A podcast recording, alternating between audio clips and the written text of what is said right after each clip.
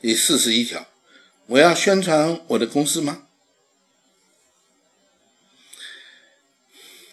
你去宣传吧，傻蛋！你以为你的公司是世界上最好的？你以为你的公司是我们在大陆最好的公司？那如果全大陆的每一个人民都这么认为，你宣传吧。那别家公司通通倒闭，通通回家了，通通解散了，不是吗？政府能够同意有这种事情发生吗？整个大陆只有你们这家公司活了，其他都死光了。如果不可能，所以因此你宣传的结果有什么用？你也只不过是让客户有更多的谈话的话题。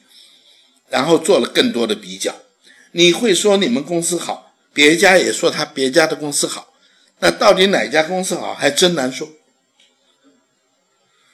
老公司、大公司好像应该占优势，那些新公司、小公司照理讲应该没有优势，但是往往相反呢，他公司小，知名度小，保单难卖。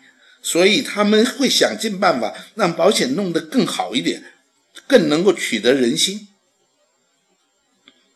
所以公司大小跟产品有关系，而这种关系往往是一种负面的，是一种相反的。所以不要那么愚蠢的去介绍、去推销你们的公司，没有意义，没有价值。没有人因为你的公司很有名，他就买你的公司的保险。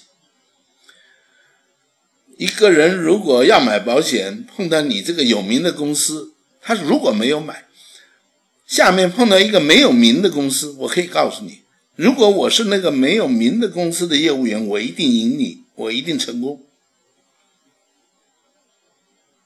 所以，宣传你的公司没有多大意义。当然你可以去做，因为你会可以得到一点安慰嘛。你总觉得你是在一家大公司，在一家好公司嘛，你以公司为荣嘛，是不是？啊，你觉得这样你会活得比较自在，你会觉得比较骄傲。OK，继续享受这样的快乐，我没有意见。王老师在做保险那家公司，我从来不会去宣传它。